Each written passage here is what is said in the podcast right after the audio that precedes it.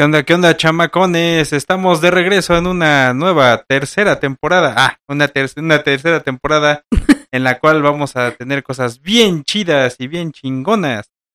En esta ocasión vamos a hablar del arenero y como siempre me acompaña mi corazoncito. Saluda. Hola, hola. De meme. El de los guardianes de. No, no, espérate. No, no. Espérate, no, no. no, no es el gordito, chistosito. No, no, el doradito chaparrito no. Ah, Vamos a hablar, o sea, sí, sí es el mismo personaje, pero en esta ocasión vamos a hablar del Darks. Ok. que, que es todo darks. Tú no sabes ser darks. No, no soy darks. demasiado alegre para ser darks. Sí, es lo único malo. Bueno, el caso es que vamos a hablar del de DC, de la línea Vértigo, de Morpheus, digo Morfeo. Eh, está, está bien chido, la verdad. Eh, ese eh, cómic fue algo especial, algo chingón, que fue parte de la invasión británica que le llamaron en los cómics. Porque de repente en los 80 se dejaron venir Alan Moore, Grant Morrison, Neil Gaiman y otros tantos. De los cuales, bueno, ya sabemos que Alan Moore escribe chingoncísimo, el señor Don Enojón, el Rasputín de los, de los cómics. bueno. Es un corajudo como él solo y tiene sus razones, después platicaremos de ellas, pero eh, él fue, es, él es de los grandes. Grant Morrison también es muy bueno, nada más que él es como que un poquito más fumadón, más volado. No, que ya tendremos también tiempo para hablar de él. Sí, exactamente. Pelón raro, el hombre. Y este, el- bueno, el tercero es Neil Gaiman, que eh, de los de los que surgieron en ese entonces es como que el más fantástico. O sea, le entra más a la fantasía. Ok. Y eso la verdad es- está chingón y escribe muy muy chingón el señor. Digo, nomás es el papá de Coraline. Es el- él escribió Stardust, escribió American Gods. American Gods, escribió Good, Good Good Omens. Omens. También está muy muy chingón y ya viene segunda temporada de Good Omens. Bueno, por lo menos esa que la terminen, no que nos dejen como como en la American de Gods. American Gods. Los odio. Sí, yo también. Nos dejaron como novia de pueblo. En lo mero bueno. Sí, oye, ya nada más faltaba. Pues yo creo que en una temporada terminaban, ¿no? Ajá, con una última temporada, una cuarta temporada, con eso ya cerraban. O sea, se quedaron en lo mero bueno, bueno. en el sí. desenlace. Pero bueno, pues ya. ¿Qué le podemos hacer? Esperemos que más adelante a lo mejor la retomen y la terminen, porque sí nos dejaron a media historia. Sí, desgraciadísimos. Ojalá y sí. Pero bueno, hagamos un poquito de memoria. Sandman es una serie de cómics, como dijimos, que empezaron en enero del 89 y terminaron en marzo del 96. Son más o menos 75 números. Ah, yo dije, son más o menos de tu edad. Son como de tu vuelo. Pues sí, Estas son un poquito más, más betarrines. por cuatro meses. Por cuatro meses. Casi nada. Cosita de nada. Pues bueno, creado por Neil Gaiman y por Sam Kidd. Que este, curiosamente, eh, DC había pedido que se hiciera o se reescribieran historias de Sandman. Pero porque DC de por sí tiene un personaje de la JSA que se llama Sandman. ¿Ah, sí? Sí. Que lo reconoces porque tiene traje, sombrerito, capa y tiene una máscara como. Sí, supongo que tiene traje. No tiene traje, pero traje, traje sastre. Ah, ok, ya, ya, ya. Y este tiene como máscara antigas. Ajá. Y este les, a todo el mundo lo ponía a dormir. O sea, tenía un buen golpe. Entonces pidieron que se hicieran historias nuevas sobre Sandman. Y. Neil Gaiman pues dice, no, pues con permiso, yo hago este, sí, un Sandman, pero Sandman más, más mitologicón, más locochón. Me gusta. Bueno, para empezar, ya terminamos de ver la serie. Quien no la ha visto, véanla. Sí, exactamente, por eso estamos empezando con este video, la tercera temporada, este video. Anda, anda. Perdón, este, este, este capítulo lo estamos empezando con, con Sandman porque ya nos reventamos la serie de Netflix. Oh my god. Sí, está muy, muy buena. Sí, otro, otro detallito que vamos a soltar aquí es que este Sandman de- decían, entre todos los del medio del cómic, que era el cómic ingrabable, así de plano. Muchas veces se intentó, muchas veces estuvo en planes, eh, incluso en el 2016 Jason Gordon Levitt consigue los derechos y estaba entre que quería hacer película o serie.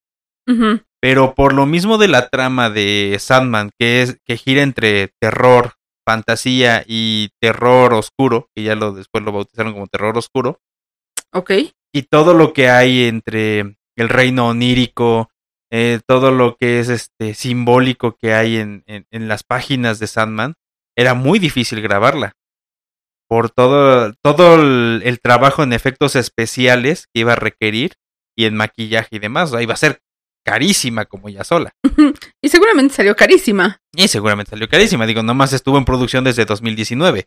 Bueno, también tomando en cuenta que cayó pandemia. Bendita Exactamente. pandemia, ¿no? Pero de todas maneras, eh, ahorita es, un- es el, digamos que el punto perfecto para que saquen Sandman, porque ya la tecnología ya avanzó bastante para hacer todos los efectos y, y ya lo vimos en la serie.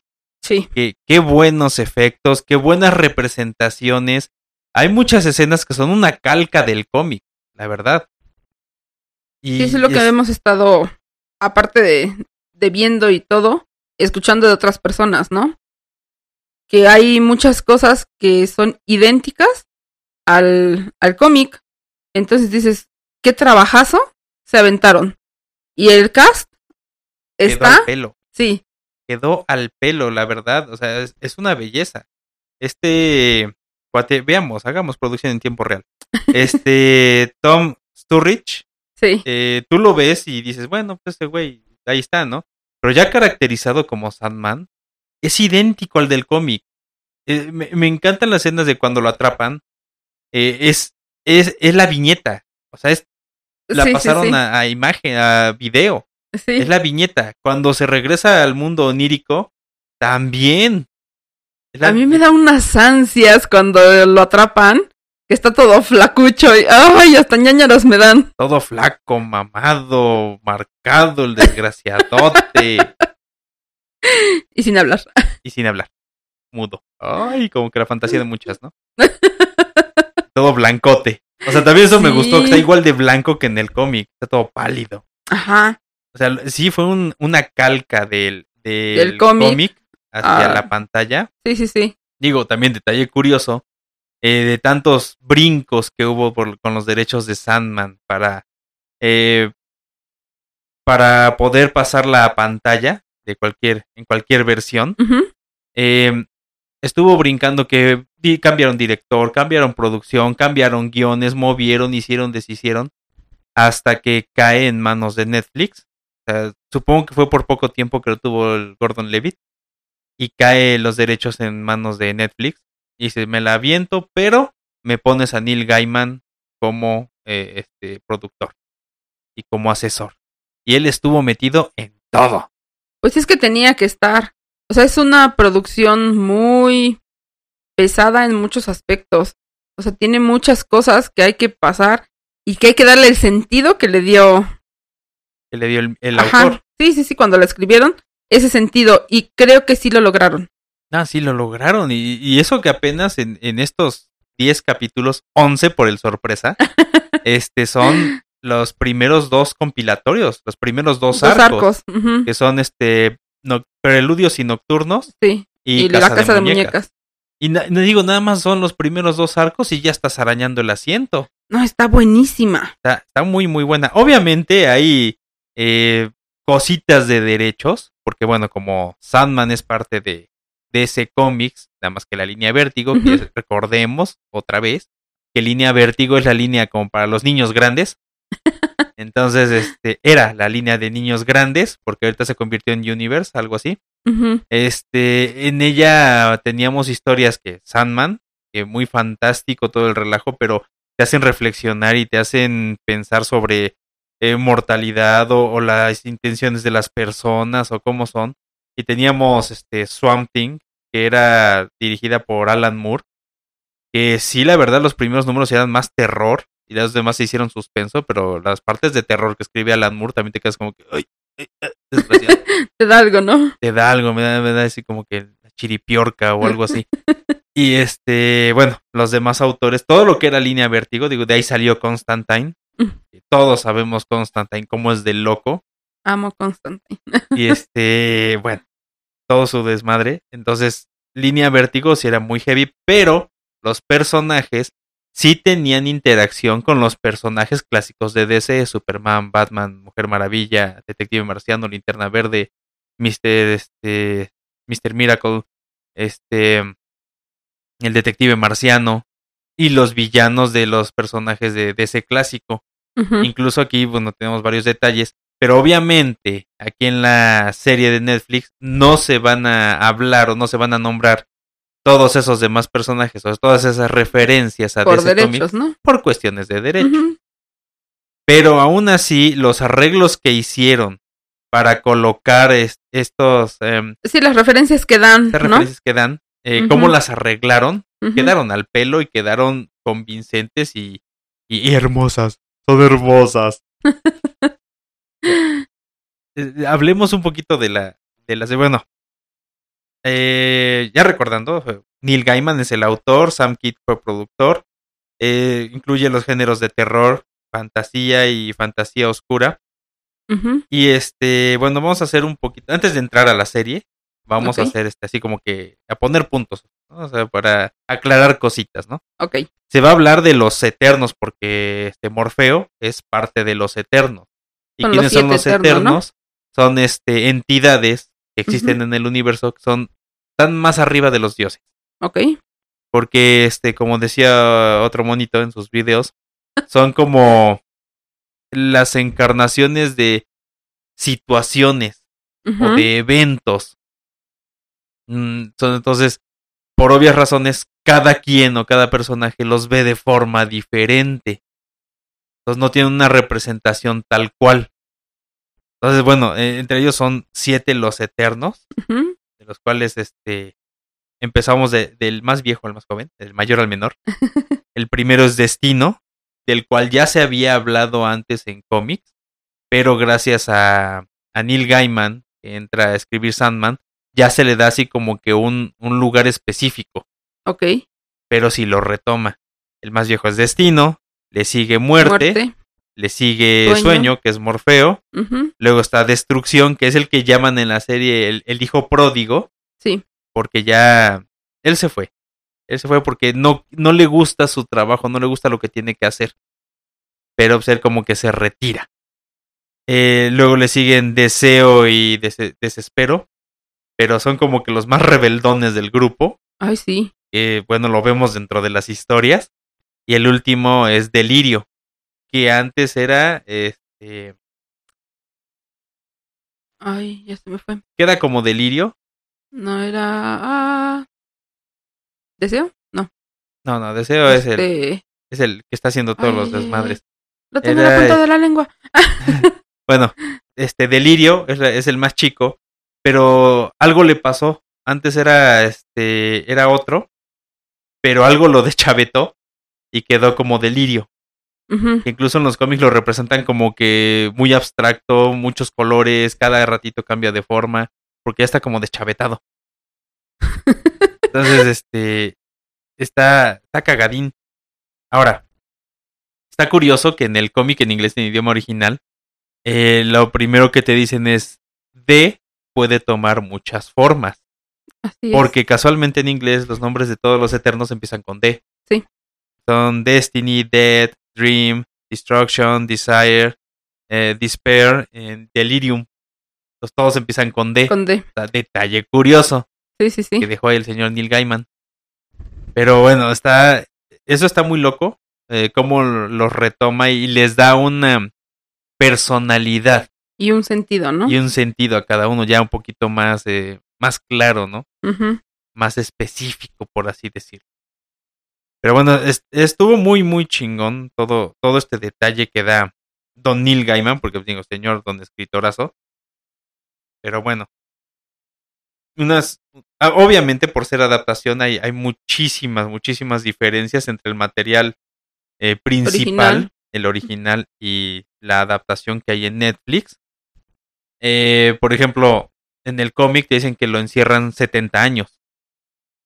Y, pero aquí ya para ponerlo en, en tiempos un poquito más modernos, dicen que lo encerraron más de 100 años. Entonces, eso está curioso, como que fueron actualizando la serie, ¿no? Como la historia, la fueron poniendo un poquito más actual.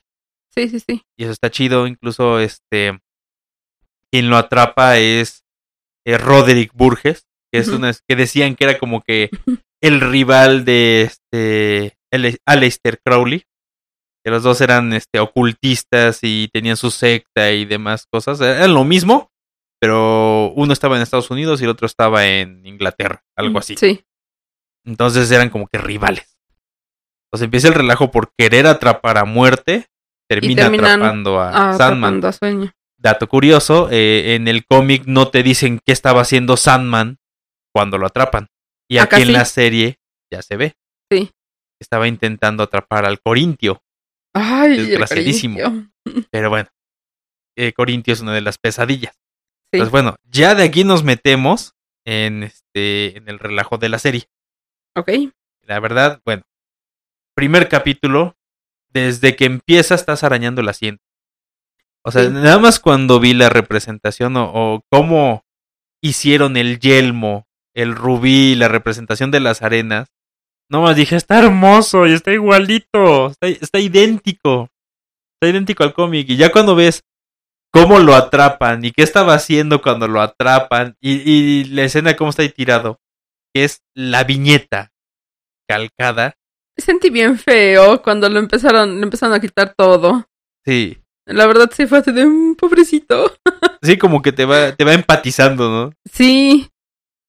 A pesar de que es como. O sea, se ve muy serio, el personaje se ve muy serio desde un principio. Sí, esa parte cuando le empiezan a quitar todo. Ahí sí sentí feo. Sí, sí, sí, o sea, sí tiene ese... Tiene ese carisma. sí tiene mucho A carisma. el pesar de que es muy serio, tiene carisma. Ajá, y es que los trabajaron chingón. Porque bueno, vamos viendo cómo se desarrolla la serie, vamos viendo que este sueño, Morfeo, originalmente es mamón como él solo. Porque él tiene que este, llevar el mundo onírico y la, este, el mundo de la vigilia, que es este, la realidad, lo que nosotros Sí. conocemos como realidad. Tiene que llevar un balance entre los dos, ¿no? Y entonces él dice que es mi trabajo y todos los demás son nacos, ¿no? Son apestosos. Y de- desde un principio, pues bueno, cuando le toca este relajo, ve como que de las peores partes de la humanidad. Que es todo Sí. lo que le hace este Burgess. Entonces, este. Ves eso feo y estar ahí encerrado tanto tiempo, pues lo va como que amargando un poco más. Pero ya cuando logra escapar y tiene que ir a buscar sus objetos, ya empieza a aprender sobre la humanidad Y empieza a cambiar. y empieza a cambiar. O sea, Eso, eso está padre. eso está chingón. Porque siendo un eterno y sintiéndose Superior a todo. Pues sí, sí, o sea, eso. Sí, el hecho de que cambie, ay, te da una lección, ¿no? Ajá. Porque dices, bueno, si él, siendo él, puede cambiar, ¿Por qué ya no? Pues sí, la verdad es que sí. Nosotros de repente somos como muy... Muy chocositos. cerrados, ¿no? Echamos mucha crema a los tacos. Sí. Entonces está, bueno, a mí me gusta toda esa parte de que te dé reflexiones. Las series te den reflexiones, me agrada. Y que aparte de todo, te meta tanto en la serie. Sí, No, te, te está- empieza a jalar. Y es que lo trabajaron tan chido porque aparte este, el cómic de Sandman ganó, ganó premios. Y es de los, este, estuvo en el en los primeros lugares del conteo de las 100 mejores novelas gráficas que hay. Ah, no sabía junto yo a eso. B de Vendetta y junto a otras tantas.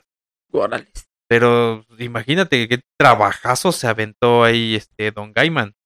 Sí, La verdad estuvo muy chingón y qué bueno, qué bueno que la pudieron adaptar y que le pidieron consejo a Gaiman. Porque sí la dejaron idéntica.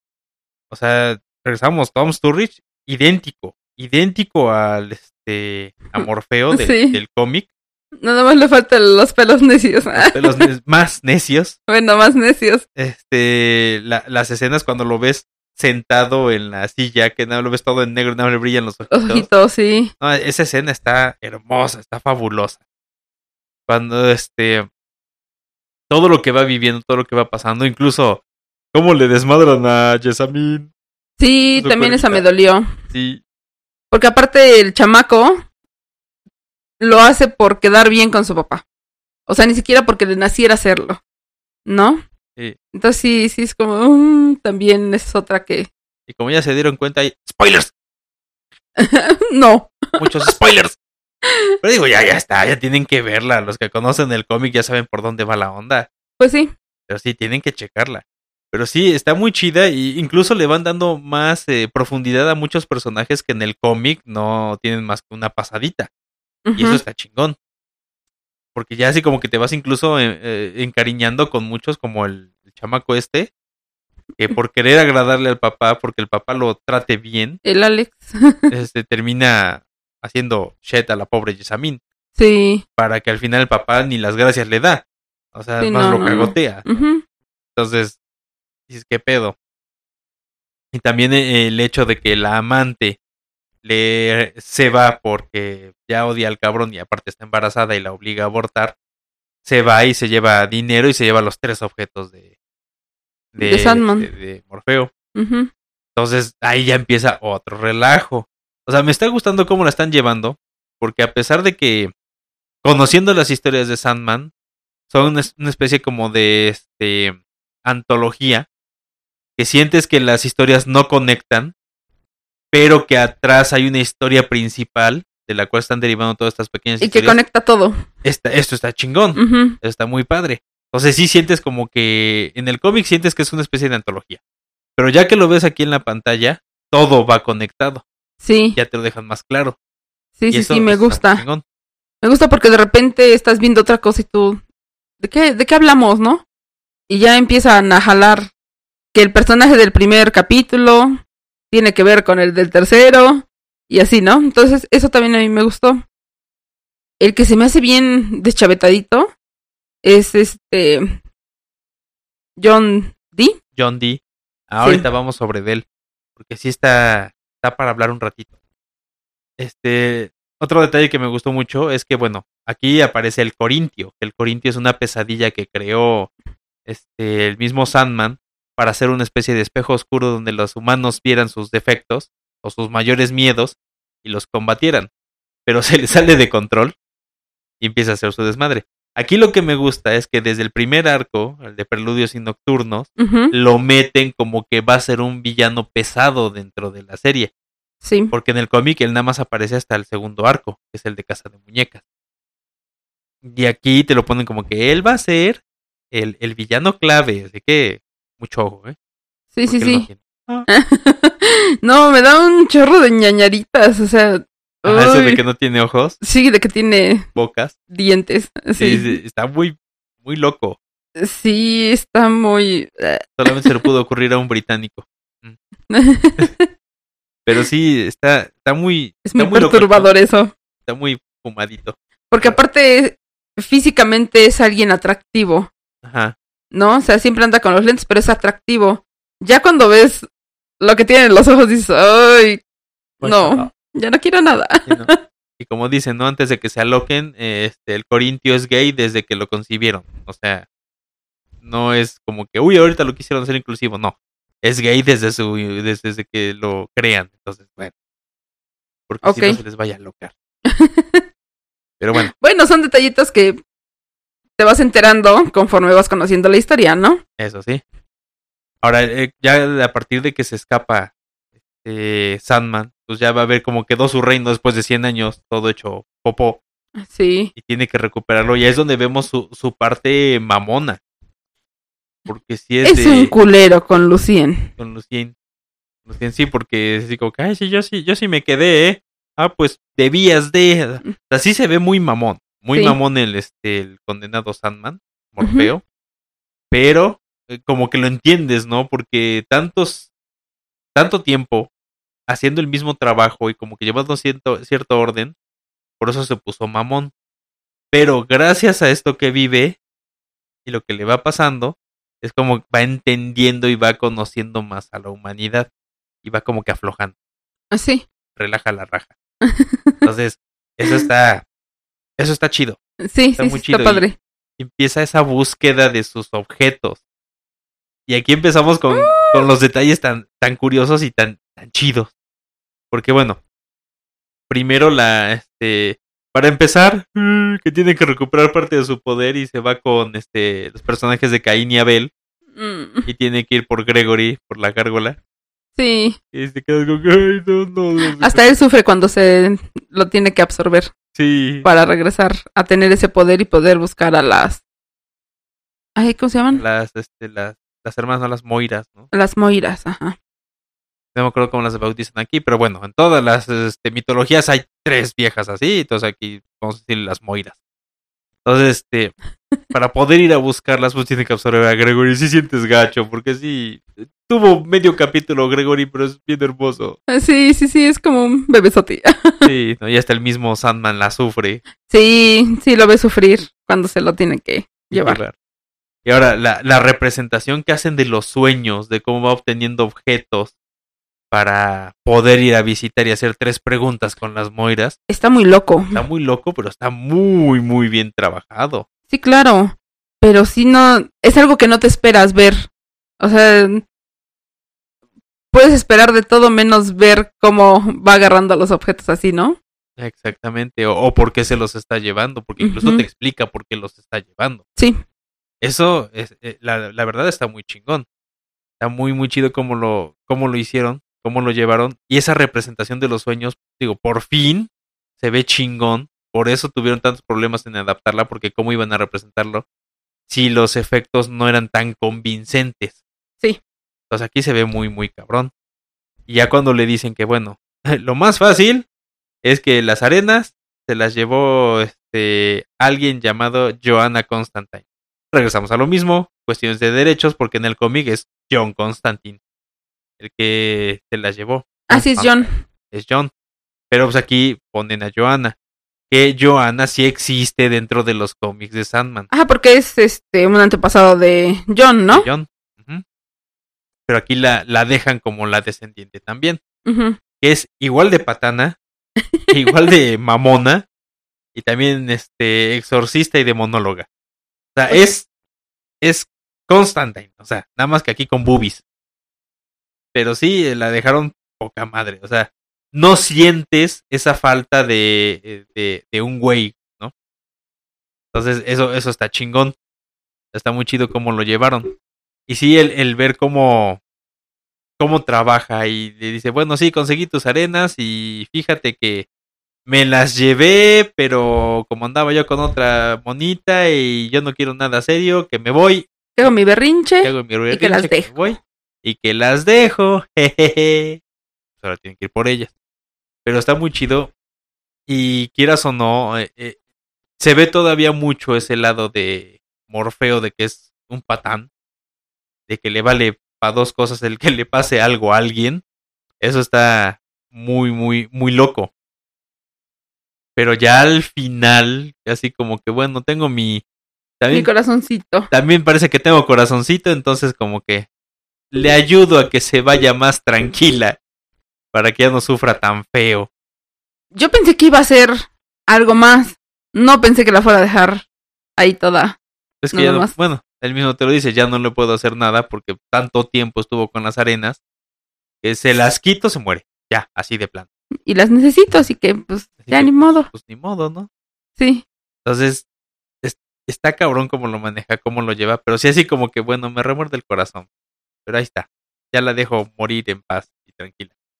También otro detalle bonito es cuando ya aparece Matthew, el nuevo cuervo, que también, cuestiones de derechos, porque Matthew viene de las páginas de Swamp Thing, ¿Así? viene de ahí, porque igual era este Matthew no sé qué cosa, y muere dentro de las páginas de, este, de Swamp Thing, y por aquí muere y a las dos horas ya regresa como cuervo. Para Morfeo. y ya se va con Morfeo. Ah, ok. Tiene más, ahorita con lo que se ha visto, tiene más participación Matthew en la serie que en el cómic. Tiene mucha personalidad. Lo amo. Sí, e- es, es increíble ese condenado Matthew. Ya después te enteras que más adelante en el cómic va a pasar algo y dices, ¡No! Entonces, pero tiene muchísima personalidad el condenado cuervo. Es, es una belleza el desgraciado. Sí, me cayó muy, muy, muy bien. Sí, porque esa parte así como que, bueno, sí, ajá, tú serás Morfeo, pero ¿y? Yo tengo que ayudar, ya, cállate. Sí, sí, sí. O sea, esa parte de que le vale, Ajá. de que no entiende nada, pero pues ya ahí está y pues ni modo, te aguantas tú también. No nada más soy yo, tú también te aguantas. de chinga. Sí. Luego de ahí ya nos, este, nos vamos al relajo de que tiene Oye, ¿y que- quién es la viejita esa que le dice a la... a la, loca Hattie. Ajá. Hattie, Mad Hat- Mad Hattie, Mad Hattie. Es una viejita, no como bruja. Y tiene 200 años de vida. Ok. Pero aparece mucho dentro de las páginas de Constantine y de este. A veces de Sandman. Ah, pero es ya. más como que personaje de Constantine. Ah, por eso está hablando con ella en específico. Ajá. Ajá. Ahora Entonces, entiendo. ese detalle fue bonito. Sí. Entonces está chido. Y este, de ahí ves que tiene que irse a buscar la, este, el yelmo, que sabe que está en el infierno porque se entera de todo el relajo que hubo. Ah, porque le, fue es cuando van a pregun- va a preguntarle a las... Ah, Las la- moiras, las ¿no? moiras le dijeron que el yelmo fue intercambiado para recibir un amuleto y se lo intercambiaron a un demonio, Entonces, pues que le dicen. hay que ir al infierno Entonces a tiene que ir al buscarlo. infierno. Y está bien chingón que Matthew. ¿Qué? ¿Entonces vamos a ir al infierno? No, no sé. Ay, bueno, ya, vámonos al infierno. Ay, ese. Matthew está bien chido. Ahora, la, la representación gráfica de todo el, el mundo del infierno, o todo ese plano del infierno, no manches. O sea, como de videojuego. Está hermoso, o sea, si es el infierno, si te causa Sí, yo ñañarita, así de... pero o sea, ¿cómo? está, está hermoso el trabajo, o sea, ya que vi una segunda vez esa pared cuando va a tocar el gong, esa pared, no manches, está muy perturbadora. Sí. Está muy loca. Me recuerda a las escenas del final de la película de este, El abogado del diablo. No la vi. Bueno, es que el relajo es que al final, el, el este, Al Pacino tiene un, una pintura o una como escultura en la pared en la que se ven un montonal de cuerpos y se empiezan a mover. El relajo es que no sé si ahorita, si está en plataforma, se pueda ver esa escena, porque parece que hubo broncas de derechos con el escultor. Entonces, Ah, No sé si se pueda ver esa, esa escultura como, como era originalmente. Pero bueno, me recordó mucho eso, porque vemos cuerpos, vemos cómo se mueven, cómo están retorciendo El ahí. abajo, ¿no? Hay uno abajo. Hay uno abajo. Entonces, este ah. sí está así como que te da ñañarita. Ay, sí. Ahora cuando lo, lo lleva el demonio este por los campos, el campo lleno de cruces, como un como desierto, bosque, o sea, todo, todos esos escenarios dentro del infierno, dices, no manches, esto es una novela, o sea, es este, como me lo ponía el infierno de Dante, Sí, y es muy apegado a lo que dice, bueno, a lo que hay en los cómics, ¿no? es muy, muy apegado. Y también el detalle este de que el pinche demonio lo empieza a llevar por las prisiones y el mismo Sandman, oye, por aquí no es. Ah, no, y sopas, ahí viene el relajo de que encuentra nada. Sí, que al final de cuentas, como, como dicen, pues al final de cuentas estás en el infierno y al- en el infierno hay que venir a sufrir. Aquí se viene a sufrir, nada de mamada. Sí, o sea, sea quien sea, vienen a sufrir. Y se lo hacen sentir. Sí, sí, sí, y, y ahí aparece el relajo de, de nada. Que yo no entendía yo nada. Sí, No entendía nada de nada. Sí. Entonces, porque si nada más sale y ya me vas a perdonar, no, todavía me caes mal, desgraciada. Y ya se va y digas como que, bueno, ¿y qué pasó? Entonces ya ¿De qué, ¿De qué están de hablando? qué están hablando. Y pues viene eso dentro de las páginas de Sandman, que te empiezan a explicar esa historia de nada De y nada. Cool. Que bueno, vamos a hablar de ellas. Pues yo creo que sí, ¿no? Porque creo que es algo, algo que sí te dejan como sin, sin más información. Ajá, no, y aparte va a tener mucho peso más adelante.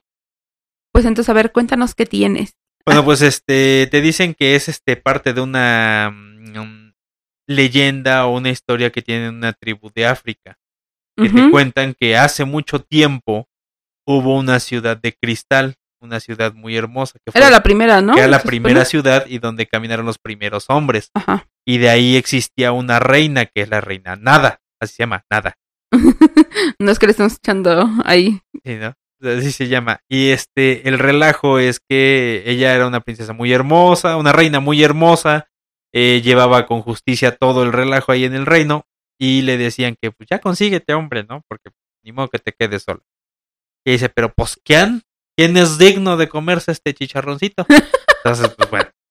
Y el relajo es que una noche ella no puede dormir. Y este, cuando se asoma, ve que alguien llega y está abajo de su ventana, de su este, Torre, ¿no? Es como tu torre. o algo así. y la está viendo. Y es un este hombre hermoso que aquí te lo ponen que es este un afrodescendiente. Bueno, es un hombre muy hermoso y queda enamorada de él, Pero ya no lo, o sea, ella queda dormida y ya no lo ve, ya no sabe dónde quedó y lo manda a buscar y nadie lo encuentra nada. Hasta que va ella, sale del reino y se encuentra con el rey de las aves y le dice, oye, necesito que me ayudes a encontrar a alguien así, así, asado. Y pues órale, mis pajarines, vuélenle. y hasta que llega este ninguno encuentra nada. Ajá. Hasta que llega un tejedor, hasta ¿no? que llega un tejedor y le dice, sabes que ya lo encontré, pero él es así, así, así. Y el rey de las aves le dice a la, a la reina nada, sabes que no te metas ahí, no te enamores de él porque él es parte de los eternos y los humanos no se tienen que enamorar de ellos, porque si no, puro sufrimiento chiquita. Entonces ya, ya se queda así como que decepcionada y se va a un lado a sufrir cuando llega el pájaro tejedor y le dice, oye, ¿sabes qué? Pues yo te podría ayudar a que lo encuentres. Sí, hay una manera, ¿no? Hay una manera de que lo encuentres. Y ella le dice que hay un árbol que da un fruto de fuego. Y que si ella se lo come, va a poder, ese fruto la va a llevar con quien ama. Entonces, este, pues quieres te la traigo. Y la otra, sí, sí, tráemela. Se la trae cuando se la come. A pesar de Ay, que pobre tejedor también quedó todo ahí. todo- ajá, y quedó todo quemado, Quemado. porque este por llevar la, el La fruto del fuego y por La eso fruto. queda entre los nativos la leyenda de que no pueden tocar al pájaro tejedor. Él está prohibido para cualquier cosa. Nada más admíralo, ya. Entonces, a pesar de que ella se quema la garganta por comer el fruto, eh, aguanta y cuando despierta, despierta en el reino onírico. Ya este se acerca, bueno, se encuentra a Caín y Abel, que están haciendo sus desmadres. Le, les pregunta por la, por la persona a quien vio y le dijeron, ah, sí, mira, él es el regente del lugar. Vete para allá, ahí está su palacio, ahí lo encuentras. Entonces ya se va y los guardianes la dejan pasar porque sienten que tienen que consumió la fruta del fuego. Entra y lo ve, lo ve sentado, pero tiene el yelmo. Y ya él le pregunta, ¿quién eres? ¿Qué haces aquí? Y ya le explica que ella vino a buscar a aquel a quien ama. Por eso tomó la fruta del fuego. Ya se quita el casco y ya lo ve. Es Kaikul, que es el dios del sueño. Y este ya le dice que este que llegó porque lo ama y él se siente eh, halagado de que alguien lo ame tanto. Pero ella se asusta porque dice, no, no podemos estar juntos porque si eres un eterno, eres... No debo estar contigo. Entonces ella termina escupiendo la, este, La fruta de fuego. la fruta del fuego y así ella despierta, pero este está junto a ella Kaikul y le pide o le propone ser su esposa, que se queden juntos. Y ella dice, no, pero es que esto va a ser puro sufrimiento, entonces no, y lo niega una vez. Las, este, te dicen que se transforma, ¿no? Se transforma ella en un venado, en un ciervo, Y él la casa. y él, este, se transforma en un cazador y la caza. La atrapa y le este ella sale corriendo este intenta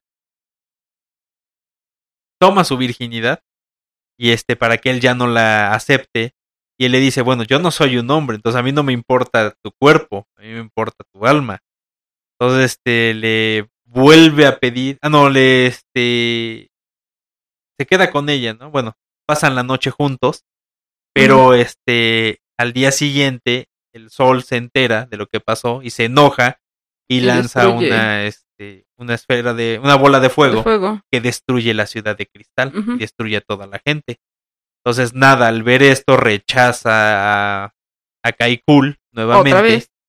y Kaikul le dice bueno ya no estemos jugando te lo voy a pedir una vez más quieres ser este quedarte como mi esposa o me voy a enojar Ah, si me dice, dice, ¿no? Que si me dice que no es. ¿Por qué qué? la va a condenar Ajá, la va a la, condenar. la va a condenar al infierno. Y ella le dice que no, que no se va a quedar con él porque si ya destruyeron su ciudad, ya murió toda su gente y este si siguen juntos va a ser más sufrimiento. Entonces lo vuelve a rechazar. Y por eso este Kaikul enojado la condena al infierno. Por eso se la encuentra y ella le dice que si ya lo perdona, si ya la perdona, y él le dice que no, porque todavía está enojado con ella. Que sí, hay que checarle en inglés por cuestiones de doblaje, pero está muy bonita la historia. Sí. Sí, o sea, Porque también lo ve sufrir a él ahí. sí, porque él nada más quería este, que- alguien que lo quisiera. Pero sí, está, está cabroncita la, la onda. Está, está muy chida, la verdad, pero sí está medio pesadita. Pero bueno, regresamos a Ya terminan su, su recorrido y llegan con Lucifer. con Lucifer, que aquí está chingón porque, bueno, diferencia de, del cómic es que Lucifer es alguien andrógino que se inspiraron en David Bowie para representar a ese Lucifer. Cosas locas de los, este, de los británicos, ¿no? Porque este, John Constantine fue creado por Alan Moore y se inspiró en Sting Ah, para hacer el diseño. Este es como que, mm, tienen como que este filia con los músicos. Mm. sí. Pero bueno, aquí la mujer esta que la hace de Lucifer, Gwendolyn Christie, Ay, Dios santísimo, su está alto. enorme, su está enorme. Y aparte le pusieron tacones, Sí. se ve brutal y, Mide quedó 1.91. 1.91 mide la condenadota. Sí. Y luego en tacones, no, pues sí, este Sandman se ve sotaco junto a ella, Pobrecito. pobrecito. Pero eh, le quedó al pelo, porque sí se la crees. Sí. sí se la crees. Y detalle curioso, a que a pesar, este, que a pesar de que había departamento de vestuario y demás, ella pidió que los trajes que iba a utilizar como Lucifer los diseñara su marido, que es diseñador de modas. ¿Ah, sí? Sí. Órale, qué padre. Curioso. Y se ven chingones. Sí, sí, sí, estuvieron. Ahí- Estuvieron, quedaron perfectos para el personaje, la personalidad, todo. Todo. Quedó bien chido. Y ya de ahí, este.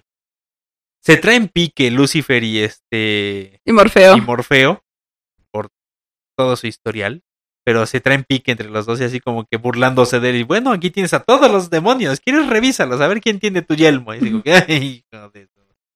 Bueno, porque lo bueno es que ya tiene las arenas y gracias a las arenas trae específicamente al demonio que tiene su, Su yelmo. su yelmo. Ya le explican, no, ni madre, no te lo voy a regresar porque a mí me lo intercambiaron de manera justa por un medallón de protección. De bueno, ¿qué podemos hacer, no? Para que lo pueda, me lo puedas dar. Porque al final de cuentas es mío. Dice, bueno, pues entonces te reto a un du du du duelo. y ya este. Yo me esperaba otra cosa.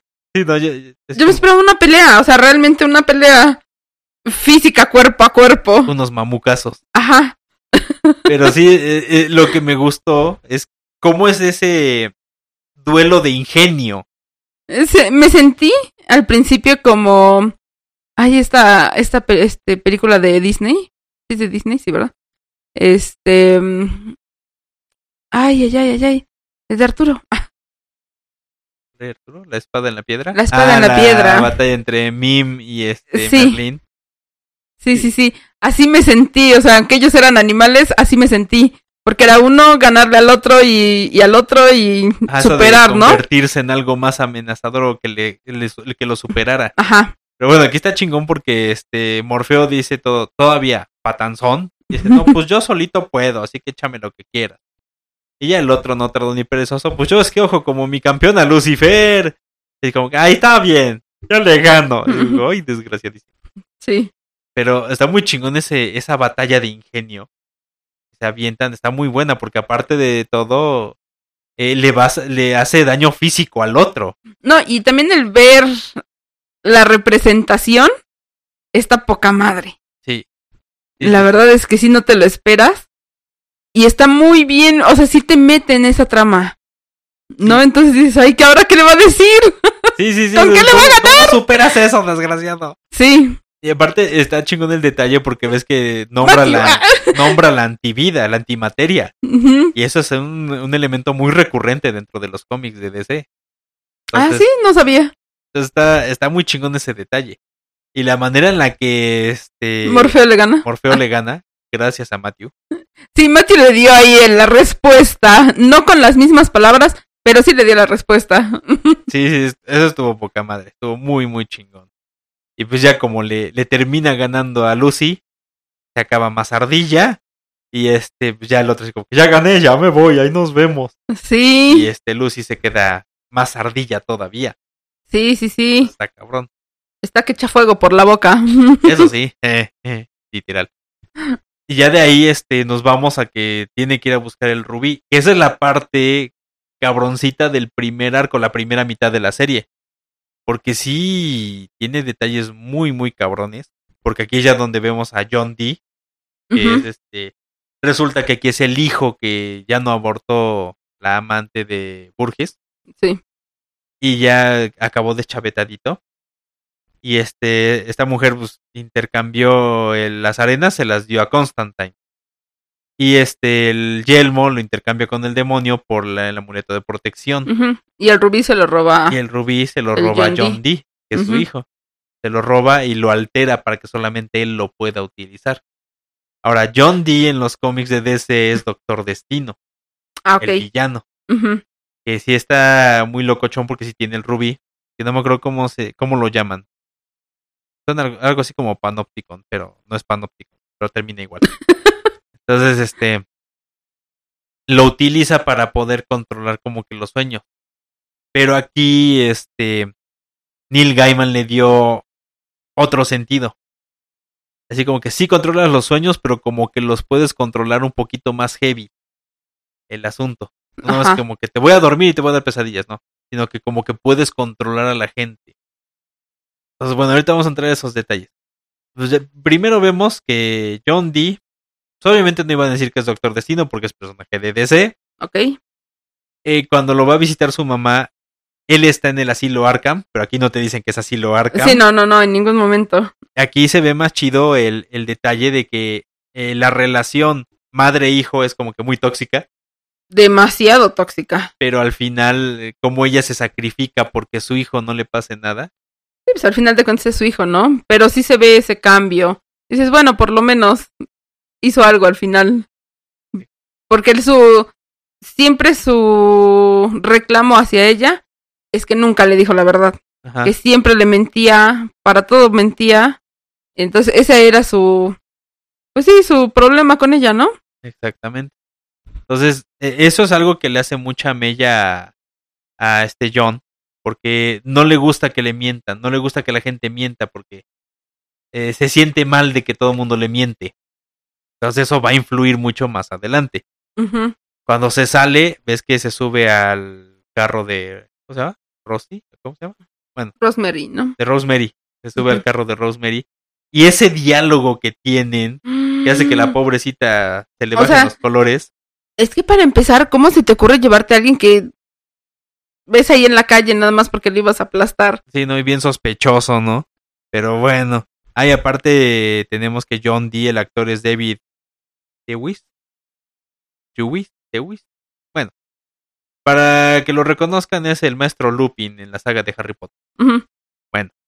Este cuate es muy buen actor, le quedó al pelos, así le ve la jeta de loco y sí te quedas como que ahí desgraciado. Hazte para allá, por favor.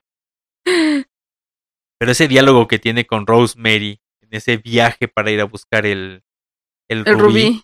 y te quedas así como que ahí desgraciado, no mames. Está como, estás como la Rosemary, dices, no me hagas nada, maldito, por favor. Yo no tengo nada que ver acá. Así de, ¿por qué? ¿Por qué te subí? ¿Por qué tuve que ser buena persona y decir, te llevo? Sí, ¿no? Y, y ahí es donde te dice este John Dee que él odia que le mientan, él odia las mentiras, porque nada más la gente eh, miente por estar mejor, porque hasta eso es nada más por estar mejor. Porque mienten por muchas cosas, pero al final de cuentas pues es malo. Entonces aquí un detalle muy curioso, diferencia en el cómic, es que en el cómic, a pesar de que al final le dice a Rosemary que ella es buena persona y que eh, le da, bueno, le reconoce que es buena persona, Ajá, se lo demuestra, ¿no? se lo Ella. demuestra, en el cómic la mata. A pesar de todo lo que le dijo, la mata.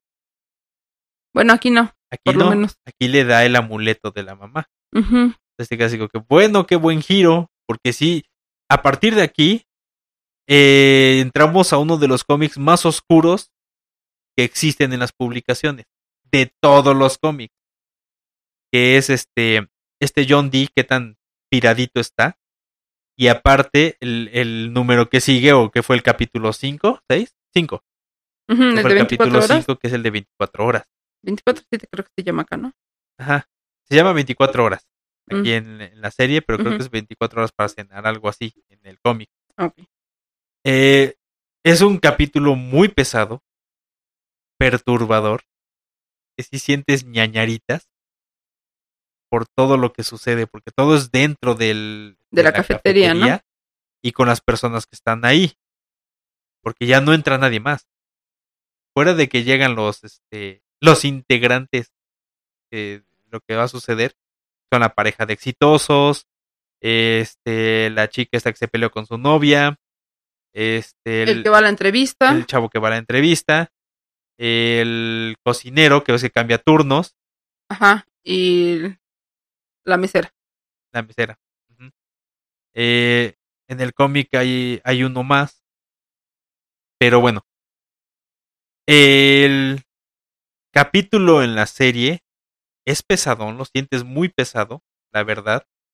Eh, te sientes hasta incómodo de todo lo que sucede porque eh, John les quita ese velo de las mentiras, los hace honestos y ve lo que les empieza y los empieza de cierta manera a manipular con esa honestidad y se empiezan a decir sus verdades, se empiezan a decir sus cosas y los empieza a manipular hasta que llegan a una masacre.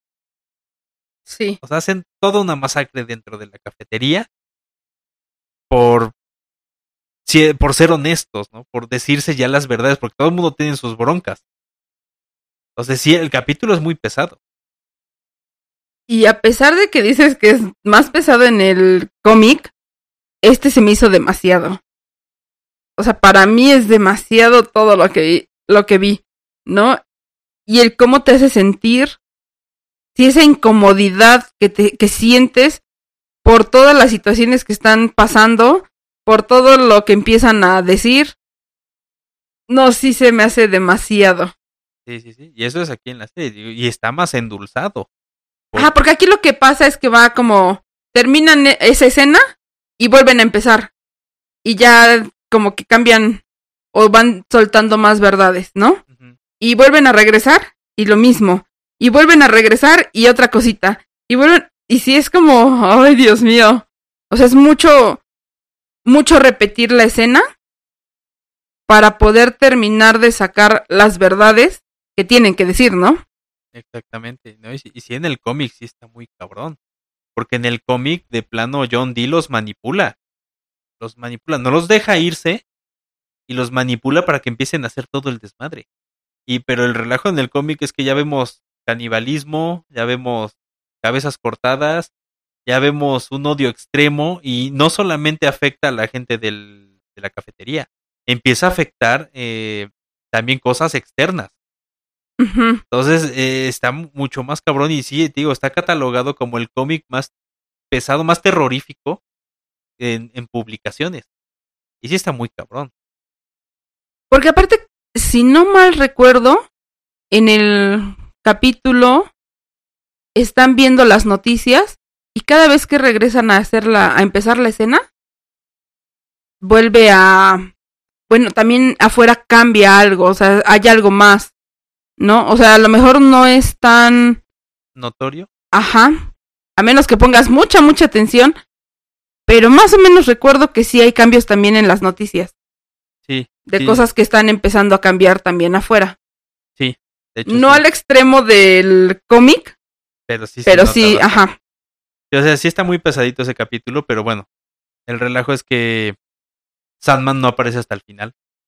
Y nada más llega como para terminar de enfrentarse a John Dee y recuperar el, El rubí. Pero bueno, con todo lo que hace John, termina destruyendo el rubí. Y bueno, al final de cuentas lo que necesitaba Morfeo era recuperar ese poder, más que, más que el rubí. Sí, que al final de cuentas, pues, eh, John Dean no, no esperaba que eso lo fuera a destruir, Exactamente. ¿no? Entonces sí es un desenlace para recuperar ese poder que le faltaba a Morfeo. Está satisfactorio. A pesar del capítulo tan pesado. Oye, esa escena en donde se hace chiquito John Dee Y lo tiene en la y, mano. Morf- ajá, y Morfeo se ve enorme, qué chingón trabajo hicieron. Exactamente. Y sí es calcado también del cómic. Pero está muy chingón esa escena. Sí. Llevada poca madre, la verdad. Ujú.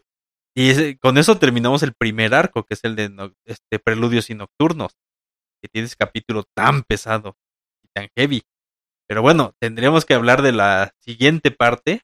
Del este. Bueno, de los, de últimos capítulos. De los otros De cinco. los otros cinco. Y el capítulo extra. sorpresa. Que también está chingón. Y ya vamos a hablar de un poquito más de detalles de lo que podría venir. Y de lo que sucede. Pero sí, la verdad, eh, Sandman está poniéndose muy cabrón. Para hacer la primera temporada está muy chingona. Es que te sueltan mucha información. Los personajes los vas conociendo, los vas queriendo. No, yo estoy enamorada de Morfeo, o sea, híjole. Y de Matthew. Ah. Sí, sí, me gustó muchísimo, muchísimo el trabajo de Tom. No sé cómo se pronuncia. Yo no sé cómo se, se, pronuncia, pero él. Él. De Tom Sandman. Ah. sí. Y el de, la verdad es que de todos los personajes que salieron en esos cinco capítulos, amo a Matthew. Ajá, o sea, de verdad, ¿sabes por qué me gustó más? Porque eres el que te rompe toda la tensión. O sea, de repente con cada sonzada que dices tú, dices, no manches. eres hermoso, pinche cuervo. Por eso me encantan los cuervos. Sí. Pero sí, está, sí está muy chido, la verdad. Y eso que nada más llevamos cinco capítulos de lo que hemos hablado. Pero está muy, muy chido. Y sí está, es, es una calca del cómic. Obviamente, como dijimos, ¿no? Hay, hay cambios porque cuestiones de derechos. Pero los arreglos que le hicieron quedaron de rechupete. La verdad, están muy, muy chidos. Todavía faltan muchas cositas de que hablar, pero Sandman es una belleza. Digo, era el, el cómic ingrabable, porque tenía muchísimo detalle, necesitabas muchísimo efecto especial, necesitabas actores que llenaran ese, esos papeles o esos personajes, que los llevaran al pelo. Ponle que lo más sencillo hubieran sido los personajes o los actores, pero el poder eh, poner en escena o poner en pantalla esas representaciones de los sueños del mundo onírico o los poderes del mismo Morfeo, va a estar muy cabrón. Muy, muy cabrón. Pero bueno, está muy chida. Muy, muy chida. Y lo que falta, porque digo, eh, son 75 números lo que se publicó. Fácil, está como para cinco temporadas esto, si siguen con el mismo ritmo. Y la verdad, lo vale. Lo vale muchísimo. Eh, es, es, estas series de Netflix que lo valen y creo que es la que he visto que lo vale chingón después de la última que fue Witcher. Fue como que la última que provocó tanto revuelo. Porque sí han seguido sacando cositas, pero como que Witcher sacó mucho revuelo, como que se bajó todo y ahorita Sandman levanta todo de nuevo. Entonces está muy, muy cabrón es que creo que no había habido una serie de este calibre. Exactamente. Sí, porque Umbrella Academy está chida. Eh, Underlock and Key está chida. Pero Sandman dice, quítate que ahí te voy. Es una belleza. Visualmente, actoralmente, eh, los diálogos. No, no, no, no, no. A partir de la, en la segunda etapa, los capítulos del 6 en adelante, hay dos momentos en los que eh, Don Morfeo se rifa, que dices, no manches, eres la onda. Pero eso ya platicaremos en otro episodio. Otro episodio. Sale pues. Pues mientras los dejamos con este pequeño análisis, pequeña crítica y que nos encantó. Si no lo han visto, véanlo, dense la oportunidad de verlo, de conocerlo, porque a lo mejor están como yo que no conocen el cómic. Pero creo que no es tan necesario ahorita saber más con lo que te están poniendo en la en la pantalla, te están dando toda la información para poder entender de qué se trata. O sea, hay cositas como lo de nada, que sí necesitas un poco más de información para entender cómo qué onda, pero tampoco es tan necesario, ¿no? Yo supongo que más adelante pues van a tomar el tema y nos van a poder explicar qué onda y qué arreglos le hicieron a la historia que tú, ahora sí que tú nos contaste, ¿no? chiquichi. Va a estar bien chido. Ya, ya incluso quiero que haya una segunda temporada y, se acaba de estrenar hace unos días, o sea. Ya quiero ver más. Sí, sí te quedas con ganas de más. Bueno, aunque, aunque tuve algunas eh, eh, días de pesadillas. de sueños locos. Ay, sí. La verdad es que sí. No, y ves que hay un videíto hecho por fans que se apega mucho al, al cómic de 24. Es lo que me contaste, pero la verdad es que más o menos con lo que ya dijiste de qué se trata, yo no podría verlo. O sea, para mí es, o sea, si este fue demasiado, creo que ese sería brutal. Pero para mí, o sea, yo de por sí soy como muy chillona, por llamarlo así, ¿no? Entonces, no, como que no, no, yo no me aviento. Pero quien se lo quiera aventar, les deberías de dar el... Bueno, lo pueden encontrar, tienen que buscarlo. Este, porque bueno, está la paginita ahí medio rara. Pero tendrían que buscarlo. Si existe, hecho por fans, y está muy apegado. Y si no, consigan los cómics. Porque eh, ese leer ese cómic lo vale. O sea, Sandman es de esos cómics que debes tener. Seas de la compañía que sea. Pero bueno, vamos a, a dejarle aquí por el momento. Vamos a disfrutar de un rico cheesecake con frutas que están haciendo los amigos de Lavender Lemon Cookies. Porque siguen ampliando el, el menú. El, menú. Y ya viene, ya va a empezar otra vez la temporada donde vamos a hacer el pay de calabaza. Eh... Es, hermoso, es delicioso y encantador. Sí. Puede ser gordito y rozagante. Mm. Como pingüino de Madagascar. Gordito y bonito. Igualito. Igualito. Pero bueno, ya saben, pueden seguirnos en nuestras redes sociales, en Facebook y en Instagram como Sarcasmo, Salud. Y recuerden, hashtag Sarcasmo Salud. Y a nuestros amigos de Lavender Lemon Cookies, igual en Facebook y en Instagram como Lavender Lemon Cookies. Hashtag Lavender Lemon Cookies. Ah, por, digo, por si no se lo sabían. Oh, pues. pues señores, los dejamos aquí y vamos a disfrutar de este rico cheesecake. Vamos a subir otro kilito, pues al fin ya empezó la temporada de engorda. y ya van a empezar los fríos. Van a empezar los fríos, entonces hay que almacenar grasita para aguantar. Anda, pues. Y este, bueno, ya damos arranque a la tercera temporada y esta va a ser una temporada larga y bonita. Sí, porque de aquí a finales de año. ¿No? Dale pues, señores, los queremos mucho. Dale, nos despedimos por ahora. Adiós.